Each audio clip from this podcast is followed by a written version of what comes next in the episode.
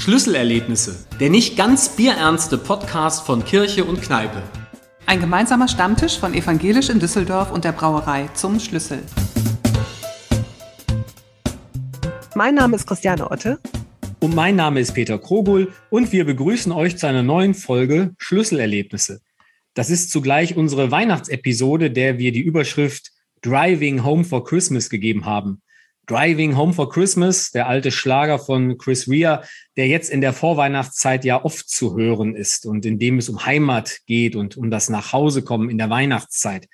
Dieser Song hat uns für diese Folge ein wenig inspiriert und so wollen wir mit unseren beiden Gästen heute über persönliche Schlüsselerlebnisse sprechen und was sie mit Heimat verbinden. Wo ist die Heimat? fragte Fortuna Düsseldorf in einer Mitgliederkampagne. Eine schöne Frage, die wir heute an unsere beiden Gäste zurückgeben wollen. Herzlich willkommen, Paul Jäger. Er ist gebürtiger Düsseldorfer und leidenschaftlicher Fußballfan. Und schon seit 1989 begleitet er den Verein Fortuna Düsseldorf durch Berg- und Talfahrten. Dazu gehören natürlich Auf- und Abstiege, Niederlagen und glorreiche Siege sowie schwierige Vereinskrisen und der Wiederaufbau des Vereins. Paul Jäger, schön, dass Sie heute hier sind. Dankeschön. Und wir begrüßen Claudia Beckers. Sie ist Projektleiterin des Bereichs CSR. Und hinter dem etwas sperrigen Namen Corporate Social Responsibility steht die soziale Seite des Vereins. Denn mit ganz vielen Projekten stellt sich die Fortuna der gesellschaftlichen und sozialen Verantwortung. Herzlich willkommen, Frau Beckers. Dankeschön. Unseren Zuhörerinnen und Zuhörern muss man vielleicht sagen, dass wir aufgrund der Pandemie heute nicht wie sonst im Schlüssel in der Altstadt sitzen, sondern uns bei Zoom treffen in einer Videokonferenz und da schaue ich und sehe bei Frau Beckers einen wunderbaren Hintergrund des äh, Düsseldorfer Stadions. Herr Jäger sitzt, glaube ich, bei sich im Büro und äh, ähm, das sieht alles noch ein bisschen nüchtern aus. So richtige Weihnachtsstimmung stellt sich da sozusagen optisch noch nicht ein. Aber ich frage mal Herr Jäger und Frau Beckers, sind Sie denn schon in Weihnachtsstimmung? Haben Sie schon alle Geschenke gekauft, dem Baum schon auch gerodet? Wie ist es da bei Ihnen? Vielleicht zuerst Herr Jäger. Also bei mir ist es so, dass ich wenig Verständnis habe für die vorweihnachtliche Stimmung. Die fängt viel zu früh an heutzutage. Bei mir beginnt sie wirklich erst am 24. Natürlich muss man vorher die eine oder andere Kleinigkeit für die Kinder kaufen oder für sonst wen. Aber am 24. und dann abends, das ist für mich Weihnachten. Und alles vorher, naja, da muss man arbeiten. Und das ist bei uns bei der Fortuna auch nicht anders. Und hier im Büro, da brauche ich keinen Weihnachtsschmuck. Das passt nicht. Danke, Herr Jäger. Wie ist es bei Ihnen, Frau Beckers? Ja, bei mir beginnt es tatsächlich etwas früher. Ich finde den Advent immer eine besonders schöne Zeit. Und äh, aber auch hier im Büro bei, bei mir, also ich sitze zwar scheinbar in der Arena, aber tatsächlich sitze ich im Büro und habe ein wunderschönes Hintergrundbild. Und ähm, hier im Büro ist es noch nicht sehr weihnachtlich, bis auf einen Adventskalender. Okay. Ja, Fußball und Religion haben ja eine Menge miteinander zu tun. Das werden wir vielleicht auch heute noch in dieser Ausgabe feststellen. Ähm, als Pfarrer werde ich immer wieder mal gefragt, wie sind Sie eigentlich zum Glauben gekommen? Und äh, da dachte ich mir, frage ich Sie doch mal, wie sind Sie denn eigentlich so zur Fortuna gekommen? Wann hat das bei Ihnen angefangen äh, mit der Liebe zum Fußball im Allgemeinen und mit der Liebe zur Fortuna im Besonderen? Wie war das bei Ihnen, Herr Jäger? Also meine Eltern sagen immer, ich hätte ganz früh schon, wo ich nichts konnte, nicht mal reden mit dem Bällchen gespielt. Das war also wirklich im Blut bei mir drin irgendwo der Ball. Und mein Nachbar war Matthias Maurutz, das war ein Kegelbruder meines Vaters. Und so lag es natürlich relativ nahe, dass ich ganz früh ein Fortune wurde. Mein Vater war kriegsversehrt und so hatte ich damals in der Bundesliga 66, 67 die Gelegenheit, vorn auf der Laufbahn zu sitzen. Das waren natürlich unglaubliche Erlebnisse. Und die haben mich wirklich dann für alle Ewigkeiten gebrandmarkt als Fortune eben. Und dann auch der Auftakt in Dortmund 2 zu 1 in der, ich glaube, 87. Minute beim Europapokalmeister damals. Das waren tolle Erlebnisse. Wie war es bei Ihnen, Frau Beckers? Ja, also bei mir war tatsächlich erstmal ähm, das Interesse am Sport. Ich habe auch Sport studiert und musste im Rahmen meines Studiums auch eine Fußballprüfung ablegen, äh, die mir großen Spaß gemacht hat. Also mit dem Ball umgehen kann ich ganz gut. Ich spiele ja auch Hockey und Tennis. Äh, aber ähm, zur Fortuna, also die Fortuna hat mich immer schon interessiert, weil ich ja Düsseldorferin bin. Und äh, aber so richtig zur Fortuna gekommen bin ich 2004 tatsächlich durch Paul Jäger, weil der Paul jemanden suchte, der sich der Projekte, die er schon lange im Kopf hatte und Ideen umsetzte. Da wir waren ja nur wenig Mitarbeiter und deshalb suchte er da jemanden, der gut organisieren kann und ja, da hat er mir das zugetraut und äh, ich glaube, ich habe ihn auch nicht enttäuscht und seitdem haben wir nach und nach immer mehr schöne neue Projekte für die Fortuna entwickelt. Wir möchten ein bisschen mehr erfahren über die soziale Seite des Fußballs und Ihr gesellschaftliches Engagement. Herr Jäger, können Sie uns ein bisschen mehr erzählen über die Anfänge? Wann wurde Ihnen klar, dass Fortuna mehr sein muss als ein Fußballverein? Das war eigentlich zu der Zeit, als wir als Verein am Boden lagen, also 2003, 2004, als wir viertklassig waren. Dann lagen Jahre drittklassig, da haben wir gesagt, verdammt nochmal, wir sind immer noch der erste Fußballverein dieser Stadt, auch wenn wir schlecht in der Tabelle stehen, ganz unten. Aber wir müssen die Strahlkraft eines Fußballvereins nutzen, um gewisse Institutionen, soziale Institutionen nach vorne zu pushen. Das haben wir damals angefangen. Wir wollten Partner werden der Stadt Düsseldorf. Wir wollten Partner für viele soziale Institutionen werden und gemeinsam eben unsere Strahlkraft nutzen. Und da sind ganz viele soziale Partner entstanden. So hat es angefangen, 2004. Wie waren Ihre ersten Schritte? Die ersten Schritte waren, dass wir damals gesehen haben, wer kommt als Partner in Frage. Und wir haben dann diese Kontakte vertieft und haben gemeinsam also punktuelle Ideen umgesetzt. Es ist ja unterschiedlich, die Interessenslage von den sozialen Institutionen. Der eine brauchte vor allem Geld. Dann haben wir eben Becherpfandaktionen gemacht, wir haben Spendenaufrufe gemacht, wir haben irgendwelche kreativen Dinge gemacht, damit Leute ihre Gelder abgeben. Oder andere wollten einfach nur Unterstützung haben, mediale Unterstützung. Und das ist ja mal wichtig gewesen. Respekt und Mut, äh, Vision teilen. Andere, ja, die brauchen beides. Mediale Aufmerksamkeit und äh, Unterstützung finanzielle. Aber das haben wir eben dann auch angepasst ent, äh, entsprechend. Gab es zu der Zeit kritische Stimmen, dass Sie das mehr und mehr einbringen möchten in den Verein? Nein, überhaupt nicht. Also das war, das wurde sehr wohlwollend zur Kenntnis genommen. Und in der Zeit sind auch sehr viele Leute Mitglied geworden bei der Fortuna. Äh, man hat das irgendwo honoriert, dass wir nicht nur Fußball spielen wollten, Handball spielen wollten, äh, sondern eben mehr sein wollten als, als, wir wollten auch eine Institution sein, zu der man unabhängig vom sportlichen Erfolg hingeht. Mhm. Und das war auch so die Zeit, als Frau Beckers ins Spiel kam. Habe ich das richtig so verstanden? Ne? Sie kam ein bisschen später ins Spiel, aber eben dann, als, äh, als immer mehr Projekte im Kopf zusammenkamen, da brauchten wir auch noch tatkräftige Unterstützung. Und die haben wir dann damals in der Claudia Beckers gefunden. Ich glaube 2006 oder 2007, Claudia, war es, richtig? Ja, 2004 habe ich begonnen, aber äh, die Projekte sind dann erst so 2005, 2006 ins Laufen gekommen. Mhm. Genau. CSR heißt ja Ihr Arbeitsbereich, das so viel bedeutet wie Corporate Social Responsibility.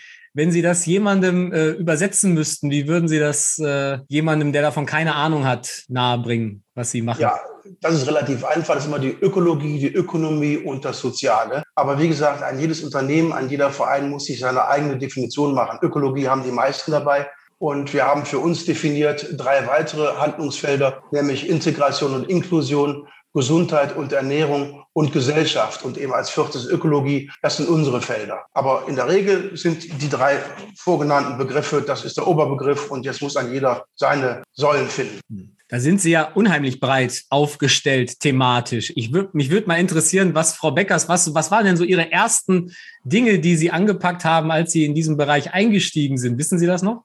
Ja, also wir haben geguckt, wer in der Stadt viel Erfahrung hat auf dem Gebiet und sind, glaube ich, so ziemlich in den ersten Schritten auch auf die Bürgerstiftung Düsseldorf zugegangen, mit denen wir uns schon sehr frühzeitig verpartnert haben. Ähm, dann haben wir uns überlegt, wie wollen wir nur regional, also in der Stadt, äh, Fuß fassen in dieser Thematik oder wollen wir auch etwas Überregionales machen? Es gibt ja genug Themen auch in vielen anderen Ländern, die man bedienen könnte. Und damals haben wir entschieden, wir bleiben vorrangig in der Stadt. Das ist, sehen wir als unsere Aufgabe an, suchen uns aber einen interessanten überregionalen Partner und das ist Aktion Medior, die Notapotheke der Welt mhm. Mit Sitz in Tönisforst. Alle anderen Partner, alle anderen elf Partner sind hier in der Stadt angesiedelt. Paul hat ja schon ein paar genannt, also Respekt und Mut, Vision teilen, da im Speziellen die gute Nachtbusunterstützung, dann der ambulante Kinderhospizdienst und das Regenbogenland, das eine eben als stationäre Stelle, das andere als ambulante Stelle für diese Hospizthematik. Dann die Elterninitiative Kinderkrebsklinik, auch ein ganz langjähriger Partner schon. Kinderschutzbund Düsseldorf ist in den letzten Jahren dazugekommen, auch schon länger der EASY e.V. Das ist die internationale Senologie-Initiative äh, vom Luisenkrankenhaus. Äh, da geht es um Brustkrebs-Thematik. Dann eben, wie gesagt, auch Respekt und Mut hatten wir eben schon mal kurz angesprochen. Die Kulturliste Düsseldorf und das Deutsche Diabetes-Institut hier in Düsseldorf. Also das sind so die festen Partner. Punktuell bedienen wir natürlich auch noch andere Themen und andere Einrichtungen, aber äh, langfristig gesehen oder auf Regelmäßigkeit gesehen sind das diese elf Partner, mit denen wir zusammenarbeiten. Gibt es da ein Projekt, wo Sie zurzeit dran sind und was Ihnen ganz besonders am Herzen liegt? Ja, klar. Das Projekt, Kinderschutzprojekt heißt Kids Care. Das haben wir letztes Jahr auf den Weg gebracht. In der Zeit, als äh, diese schrecklichen Geschichten überliefert wurden in den Medien, dem Kindesmissbrauch in verschiedensten Städten Deutschlands. Und da haben wir gesagt, wir müssen uns da irgendwas überlegen, wie können wir da helfen. Und unser Nachwuchsleistungszentrum hat im Rahmen der Lizenzierung bereits ein Kinderschutzkonzept auf den Weg gebracht, gemeinsam mit dem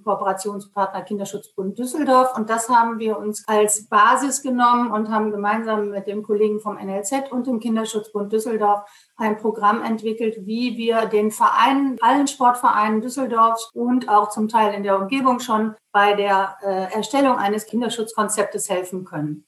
Mhm. Ganz grob gesagt. Ja, ja. Ein wichtiges Thema. Ähm, wichtig auch die anderen Aspekte und Themen, die Paul Jäger auch gerade ja angesprochen hatte. Integration, Inklusion, Gesundheit, Ernährung, Gesellschaft Ökologie, ähm, alles Themen, wo Sie als Sportverein äh, sich engagieren. Ich kann mir vorstellen, dass gerade auch die Profiabteilung von Fortuna Düsseldorf da immer wieder auch mal gefragt ist, auch äh, sich zu beteiligen und zu engagieren.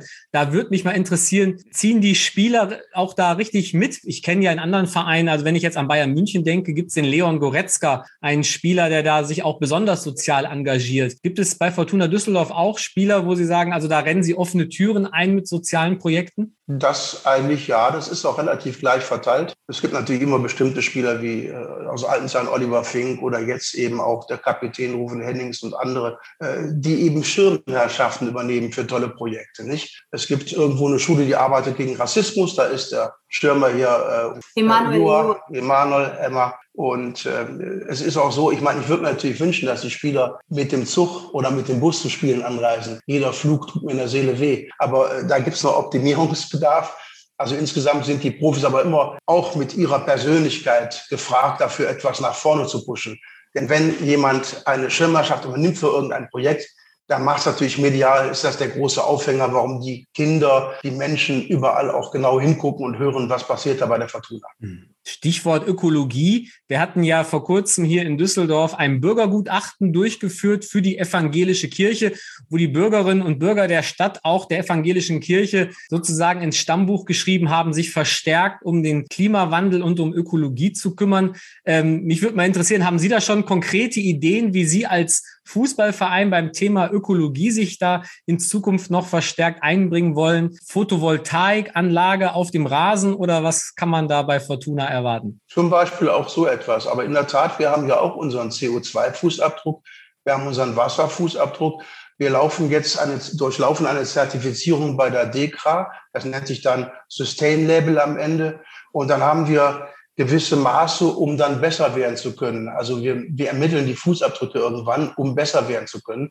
Es gibt ja auch weitere Themen, Abfall, weiß der Geier was. Aber natürlich können wir ständig besser werden. Wir haben zum Beispiel jetzt die Plastikflaschen bei uns in der Geschäftsstelle ersetzt, ja, durch, durch Leitungswasser, durch äh, Grohe Blue ist das. Ja, ähm, wir überlegen jetzt, wie kann man den Verkehr noch anders umlegen. Wir möchten natürlich, dass die Leute, die Leute zu Fußball spielen, sowohl auswärts als auch vor allem nach Hause, ähm, mit dem Fahrrad kommen oder mit öffentlichen Verkehrsmitteln. Da müsste man noch mehr Parkplatzsituationen schaffen. Äh, also wir bemühen uns ständig, irgendwo besser zu werden. Das ist selbstverständlich. Ich habe beim letzten Mal schon gesagt, das ist ja ein bekanntes Projekt von uns, Safe Food, wo wir eben auch Lebensmittelreste, die im VIP-Bereich anfallen, an die Obdachlosen weitergeben nach einem Spiel.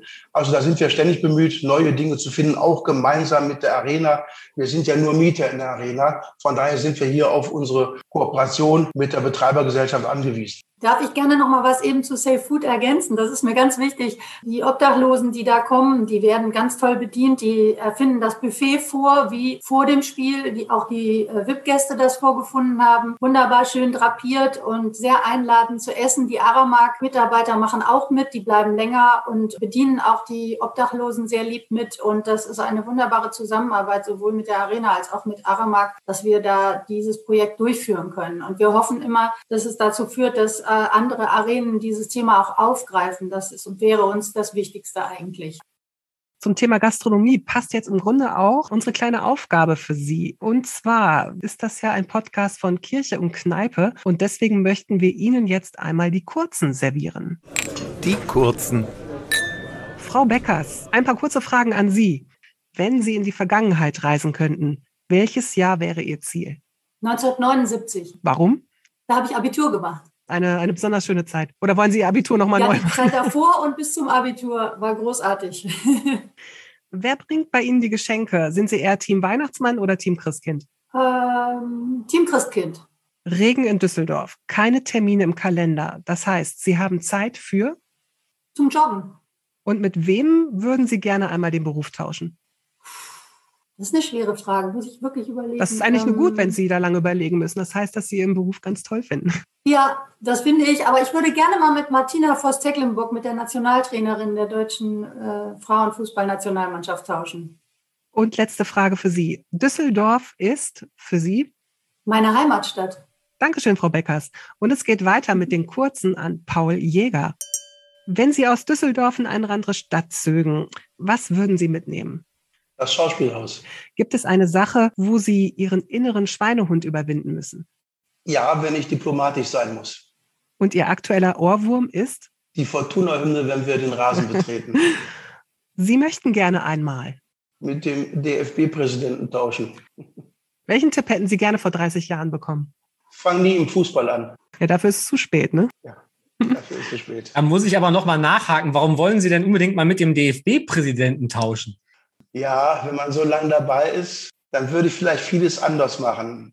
Ich denke, heute muss man eine Brücke bilden zwischen, zwischen Basis, zwischen Amateurvereinen und zwischen der DFL. Und ich bin einer, ja, vielleicht der einzige Funktionär, der seine erste Mannschaft aus allen vier, fünf Ligen gesehen hat. Bundesliga, zweite Liga, dritte Liga, Regionalliga, Oberliga. Und ich gehe heute noch, also ist mein Hobby, zu den Amateurvereinen. Das heißt, ich kann die Sprache eigentlich aller Fußballvereine in Deutschland. Und deshalb würde ich ganz kurz mal tauschen wollen. Ganz sicherlich auf längere Zeit, das ist äh, ein heißes Pflaster. Ich meine, der Job wird ja zurzeit gerade wieder neu besetzt. Ne? Insofern ist ja die Frage, Herr Jäger, ob wir das hier als Breaking News aus unserem Podcast mitnehmen dürfen. Paul Jäger wirft seinen Hut in den Ring bei der Frage des DFB-Präsidenten. Keine Chance. Es gibt schon zwei Kandidaten, die sich aufgestellt haben. Und ich glaube, einer davon ist auch Favorit aus meiner Sicht. Und äh, da brauche ich nicht auch noch mitmachen. Alles klar. Nach den kurzen, wenn ich noch mal so überlege, was Sie so erzählt haben, wie das so war, als ähm, Sie ähm, die soziale Seite der Fortuna so stark gemacht haben, Anfang der 2000er Jahre, ähm, würden Sie sagen, das war auch dieses ähm, soziale Engagement ein ganz wichtiger Beitrag darin, um die Fortuna-Mitgliederzahlen zu steigern und um die Menschen im Verein zu halten, um die Düsseldorfer wieder stärker an den Verein anzubinden? Das war eines unserer ersten Konzepte damals. Wir hatten 2500 Mitglieder. Wir haben heute 28.000 Mitglieder. Wir haben damals angefangen, 2004, 2000, das war auch 2006, äh, mit einer Mitgliederkampagne, wo wir monatlich Preise ausgelobt haben für neue Mitglieder und für bisherige. Preise, die man nicht kaufen kann, ideelle Preise. Und äh, das haben wir jeden Monat gemacht und wir waren zum Anfassen. Die, die also da ausgelost wurden, die haben meist Kontakt zu uns oder zum Verein gehalten. Das waren teilweise Bekanntschaften fürs Leben. Und ich denke, das hat schon eine ganze Menge geholfen. Natürlich ist der Rest auch dann gekommen, als der Verein wieder erfolgreicher ja, ich habe das auch deshalb nachgefragt, weil, wie gerade schon gesagt, wir in Düsseldorf so ein Bürgergutachten durchgeführt haben auch um äh, wieder als evangelische Kirche mehr in den Dialog äh, mit der Bürgerschaft zu kommen und auch uns von den Menschen was sagen zu lassen, was sie sich von Kirche erwarten, versprechen, erhoffen und äh, was man da an dem Punkt auch noch besser machen könnte. Insofern ähm, finde ich es spannend, dass Sie ja auch so einen Weg gegangen sind und da die Nähe damals zu den Bürgerinnen und Bürgern der Stadt gesucht haben. Hätten Sie sonst noch für uns als Kirchenkreis einen Tipp auf Lager, wenn es um das Thema Mitgliederorientierung und Mitgliedergewinnung geht? Nein, das ist der richtige Weg. Wenn man also, ich bin alter Marktforscher, nach meinem Studium war ich viereinhalb Jahre Marktforscher, bevor ich bei Fortuna angefangen habe. Empirie ist ganz wichtig. Der Basis aufs Maul schauen, sagt man ja so schön. Aber es ist in der Tat, jeden einzelnen hören, sammeln, Meinungen sammeln. Man kriegt dann schon relativ ein exaktes Bild und kann dann die eigenen Schlüsse ziehen, die die Mitgliederzahlen dann auch äh, in der Kirche steigern würden.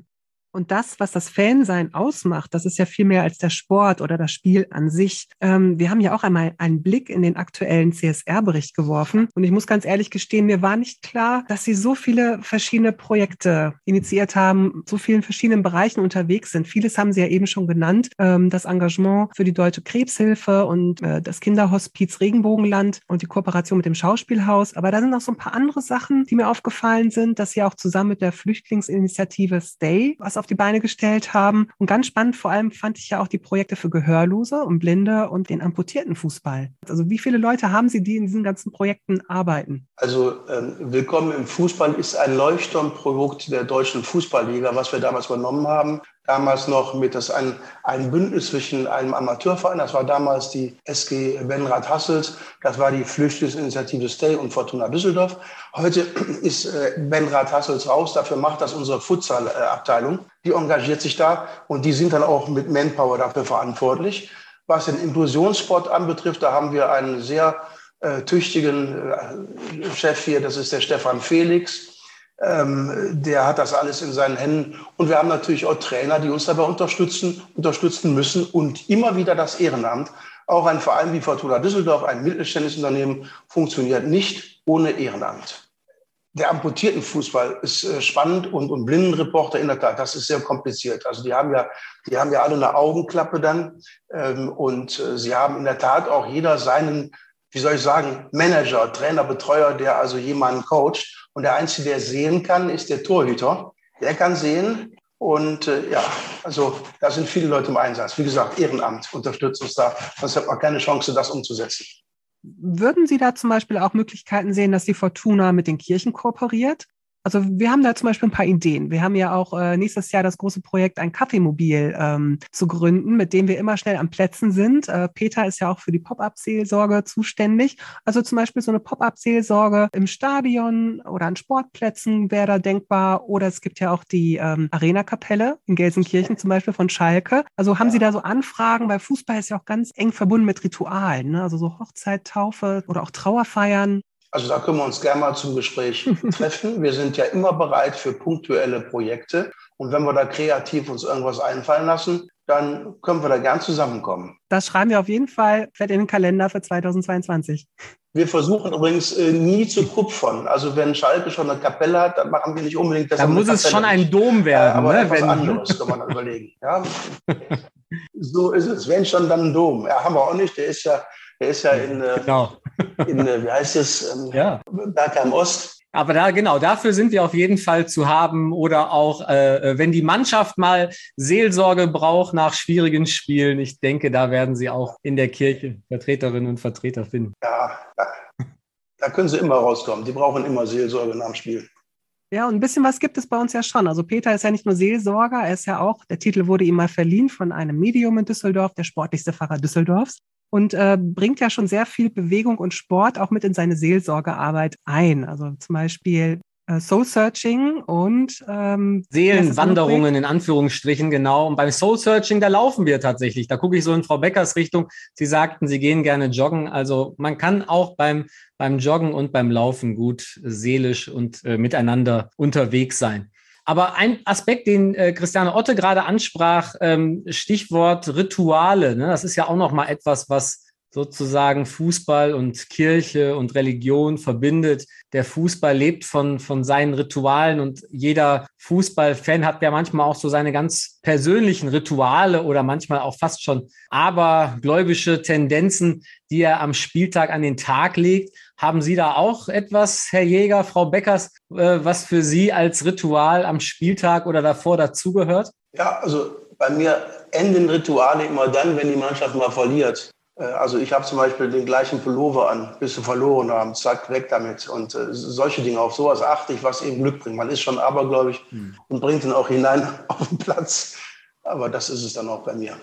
Bei uns war es mal eine Zeit lang bei Auswärtsfahrten im Bus. Also es lief immer ein Lied und wenn das Lied lief, äh, haben wir eigentlich immer gewonnen und dann wurde immer wieder dieses Lied gespielt, bis es dann nicht mehr funktioniert hat und dann wird das Lied einfach gewechselt. Wissen Sie noch, welches Lied das war, das so erfolgreich lief?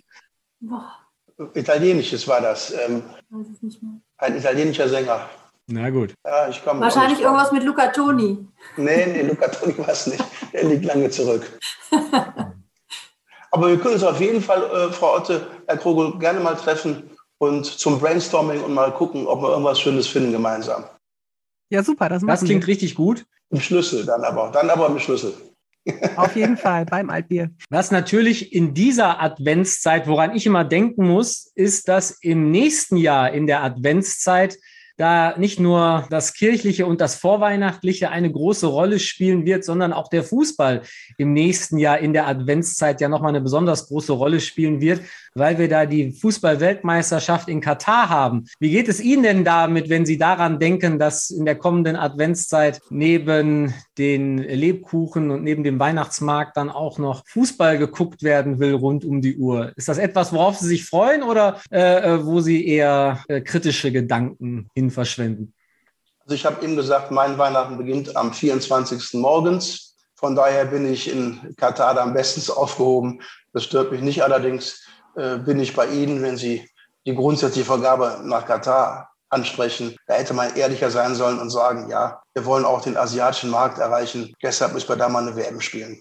Ich habe es auch deshalb angesprochen, weil äh, auf unserer letzten Kreissynode hier in Düsseldorf da hat die evangelische Jugend, ne, war es, einen äh, äh, Antrag auch gestellt, dass äh, ähm, es wichtig ist, dass diese WM in Katar im nächsten Jahr auch äh, nochmal sehr kritisch begleitet wird, dass nochmal auf die Menschenrechtssituation in Katar hingewiesen wird und sich die einzelnen ähm, ja, Gemeinden auch nochmal gut überlegen sollten, ob sie das zum Beispiel dieses Event im nächsten Jahr, wie sonst im Sommer auch mit Public Viewing Veranstaltungen ähm, begleiten werden. Also ich weiß nicht, wie Sie das erleben. Ich, ich muss sagen, ich bin da, äh, bin da ganz bei dieser evangelischen Jugend, weil, ähm, aber auch nochmal als Fußball-Traditionalist eher. Ich finde irgendwie so eine WM, das gehört in den Sommer und ähm, finde es eigentlich nicht so gut, dass es nächstes Jahr im, äh, ähm, im Dezember oder November stattfinden wird. Also ich bin da äh, in der Tendenz bei Ihnen. Allerdings ist ja eine ganze Menge Druck schon entstanden. Wenn ich an die norwegischen Vereine denke zum Beispiel, die sind ja an vorderster Stelle, wenn es um Kritik an Katar äh, geht. Äh, auch jetzt Bayern München, die ja sehr unter Druck geraten sind mit ihrem, äh, mit ihrem Sponsoring dort. Es wird auf jeden Fall die Kommunikation mit Katar weitergehen. Sie sind im Fokus, Sie wissen das. Und ich denke, in den letzten Jahren, wenn ich da Amnesty International lese und höre, ist da eine ganze Menge passiert. Noch nicht genug. Man kann noch viel mehr tun. Und da bin ich einfach, da hoffe ich, dass dies auch passieren wird. Es sollte insgesamt eine Ausnahme bleiben. Eine WM im Dezember November sollte die Ausnahme sein. Und dann gehen wir irgendwann wieder in vier Jahren und nicht in zwei Jahren. Das ist der nächste katastrophale Fehler, den man machen könnte, zur nächsten WM in die USA, nach Mexiko, nach Kanada. Also das fänden Sie auch ganz schlimm, wenn man auf den Zweijahresrhythmus ginge, äh, höre ich raus. Entsetzlich, entsetzlich. Ah. Mehr als dieses Thema Gewinnmaximierung in den Vordergrund stellen. Ich kriege nicht genug, kann man gar nicht mehr. Und hm. wenn der Fußball nicht bald aufhört, sowohl bei der FIFA als auch bei der UEFA, als auch sonst wo, zu zeigen, Gewinnmaximierung, das ist uns wichtig, dann verliert man hier unsere Fans. So einfach ist das. Klare Worte von Paul Jäger. Vielen Dank dafür äh, schon mal. Unsere Folge heißt ja Driving Home for Christmas. Also nach Hause kommen an Weihnachten und die Frage, wo ist so unsere Heimat, ist eine, die sich ja gerade auch nochmal in der Weihnachtszeit besonders stellt. Wenn Sie, Frau Beckers, an Düsseldorf denken, wo würden Sie sagen, wo in Düsseldorf ist Ihr ganz besonderer Heimatsort? Wo ist Ihr ganz besonderer Wohlfühlort in Düsseldorf? Also ganz sicher Flingern, weil ich auch in Flingern geboren bin, tatsächlich noch in der Flurklinik, die damals noch äh, tatsächlich auch eine Geburtsklinik war, eine Frauenklinik. Äh, bin da auch um die Ecke tatsächlich auf der Lindenstraße groß geworden und deshalb habe ich eine große Ver äh, Verbundenheit zu Flingern. Dann natürlich die Fortuna, hier der Flingerbruch, ganz wichtig. Und aber auch die Arena. Ich finde, die Arena ist ein toller Platz hier in Düsseldorf. Und dann liebe ich natürlich den Zoopark. Der ist auch sehr wunderbar als Naherholungsgebiet, wenn man nicht erst in den Wald, in den Grafenberger Wald möchte. Paul Jäger, wo ist Ihr Heimat, Heimat Wohlfühlort in Düsseldorf? Ja, eigentlich überall. Ich habe das mal gemerkt, da bin ich in jungen Jahren mit 28 Jahren vom Hockey DSD, zweite Liga damals für ein halbes Jahr nach Kahlenberg, nach Mülheim gewechselt. Und dieses halbe Jahr hat mir schon den sozialen Boden, meine Netzwerke weggerissen. Also ich bin gerne in der ganzen Welt unterwegs, wirklich gerne, aber ich muss immer wieder nach Düsseldorf zurückkommen. Das ist schon eine gewisse, eine tiefe Heimatverbundenheit. Mutter ist Niederkastlerin, Vater äh, Grafenberger. Ich bin auch echter Grafenberger. Ich fühle mich eigentlich überall in Düsseldorf sauwohl. Ja, ich würde sagen, wir kommen schon fast Richtung Ende. Wir würden Ihnen jetzt gerne den Absacker servieren.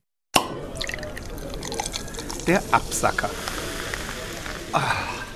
Ja, mit Blick in die Zukunft, Weihnachten, Zeit des sich was wünschen dürfens. Was steht denn so auf Ihrem Wunschzettel in dieser Weihnachtszeit? Also nicht nur im Blick auf Materielles, sondern auch im Blick auf Ideelles und vielleicht ja auch im Blick auf Fortuna. Ja, das Materielle äh, lasse ich mal wirklich ganz außen weg. Mir wäre daran sehr gelegen, dass die Menschheit wieder ein wenig menschlicher wird. Das, was im Grunde im Menschen drinsteckt, das Adjektiv menschlich dass man mehr Seele findet. Das gilt nicht nur für den Fußballer, das gilt in allen Berufen und, und auch äh, insgesamt, ich meine, dass wir zu sehr so Begriffe wie Respekt und, und Achtung äh, verloren haben. Und ich wünsche mir, dass es alles ein wenig mehr wiederkommt, dass man versucht, nicht dem anderen irgendwelche Fallen zu stellen oder, oder ja, ihn zu besiegen, sondern etwas mehr für den Mitmenschen zu tun. Das ist eigentlich wirklich ein weihnachtlicher Wunsch. Und ich denke, die Menschheit hätte gut daran, wieder ein wenig mehr so zu denken und das Streben nach Materiellem vielleicht mal außen vor zu lassen. Mhm. Danke, Herr Jäger. Was wünschen Sie sich, Frau Beckers? Ja, also da kann ich ja gar nicht viel anderes dazu sagen. Also da würde ich ganz genau in die gleiche Richtung gehen. Also die Mitmenschlichkeit ist ein großes Thema. Äh, das Miteinander könnte sich deutlich verbessern. Äh, aber ganz sicher würde ich mir auch noch wünschen, dass wir lernen, mit dieser Corona-Thematik zu leben ohne diese Auf- und Abs, die uns das Thema bietet gerade. Und ich würde eben auch mir wünschen, dass sich deutlich mehr Leute noch äh, impfen lassen, damit wir einfach da einen besseren Schutz haben, eine bessere Immunisierung haben und in Zukunft, ja, vor allen Dingen ist es unheimlich wichtig für die Kinder. Die Kinder leiden so sehr unter diesem, unter dieser Corona-Thematik. Da gibt es so viele Kollateralschäden drumherum, die gar nicht jetzt vielleicht, wenn man die Kinder so wie, wie ich jetzt schon groß hat, äh, dass man das so wahrnimmt. Aber ich erlebe das eben in den Projekten auch sehr viel, äh, wenn wir mit den Schulen sprechen oder mit den Kitas, wo da unglaubliche Defizite bei den Kindern entstanden sind. Und da müssen wir uns drum kümmern. Und deshalb ist es so wichtig, dass wir lernen, äh, mit dem Coronavirus oder den Varianten klarzukommen, damit wir nicht immer wieder auf Einschränkungen zurückgreifen müssen. Mhm. Das würde ich mir sehr wünschen. Diese Wünsche legen wir gerne unter unsere gedanklichen Weihnachtsbäume, natürlich zusammen mit dem Wunsch für die Fortuna. Morgen, während wir die Sendung aufzeichnen, das ist vor dem, vor dem dritten Advent und am Wochenende des dritten Advents hat die Fortuna ein wichtiges Spiel gegen St. Pauli, wo wir ihr natürlich drei Punkte wünschen. Das ist ganz untergegangen bei meinen Wünschen. Natürlich, morgen muss und ich glaube auch wird die Fortuna gewinnen, denn sie wird anknüpfen an die tolle Auswärtsleistung in Darmstadt. Da hoffen wir sehr drauf und werden, wenn, die, wenn der Podcast ausgestrahlt wird, schon ein bisschen schlauer sein, ob das so gekommen ist. Und ansonsten wünschen wir natürlich ja. der Fortuna auch noch fürs nächste Jahr ganz, ganz viele Punkte, dass sie noch weiter in der Tabelle nach oben krabbeln möge. Aber bevor wir jetzt wirklich in die Nachspielzeit kommen und dann auch langsam zum Schlusspfiff, äh, gebe ich nochmal das Wort ab an Christiane Otte. Wir von der evangelischen Kirche haben natürlich auch noch einen kleinen Weihnachtswunsch. Der knüpft sehr gut an die beiden Wünsche von Paul Jäger und Claudia Beckers an, was mehr Menschlichkeit angeht. Und zwar unterstützen wir ja gerade zusammen mit der Diakonie Düsseldorf die Flüchtlingsinitiativen Stay und Flüchtlinge Willkommen in Düsseldorf bei der Sammlung von Sachspenden. Denn nicht nur an der polnischen Grenze zu Belarus ist die Situation gerade sehr kritisch, auch nicht so weit von uns entfernt in den französischen Städten Calais und Dünkirchen. Dort befinden sich rund 2000 Flüchtende, die ohne Obdach sind. Und die Aktion läuft unter dem Hashtag Hilfe für Calais. Wir sammeln Sachspenden und die können abgegeben werden bei evangelischen Jugendeinrichtungen, aber auch Fairhäuser der Renatec. Und ähm, wenn Sie zu Hause noch Sachspenden loswerden möchten, wie zum Beispiel Zelte, Planen, Rucksäcke, Schlafsäcke, Isomatten, aber natürlich auch Kleidung und Lebensmittel werden gebraucht, freuen wir uns, wenn Sie die bei unseren Einrichtungen abgeben und wir geben die an die Initiative Stay und Flüchtlinge willkommen weiter. www.hilfe-für-calais.de. Dort gibt es eine ganz konkrete Liste der Dinge, die gebraucht werden und alle Abgabestellen für diese Sachspenden und weitere Informationen zur Situation von den Flüchtenden. Also wir freuen uns, wenn ihr die Aktion unterstützt und wenn ihr über die Feiertage bei euch ausmistet, dann denkt an unsere Spendensammlung. Bleibt an dieser Stelle dann nur noch uns, Ihnen, liebe Frau Beckers und Ihnen, lieber Herr Jäger, eine richtig schöne weitere Advents- und dann auch Weihnachtszeit zu wünschen und schon mal auch alles Gute für das kommende Jahr 2022. Das wünschen wir natürlich auch euch, unseren Hörerinnen und Hörern und ganz viele schöne Schlüsselerlebnisse dann im kommenden Jahr. Und ich glaube, dann könnte jetzt der Abpfiff kommen und wir verabschieden uns. Also vielen Dank, Paul Jäger und Claudia Beckers, dass Sie heute in unserem Podcast waren. Vielen Dank. War ein Vergnügen. Dankeschön. Schöne Weihnachtszeit. Danke. Dankeschön.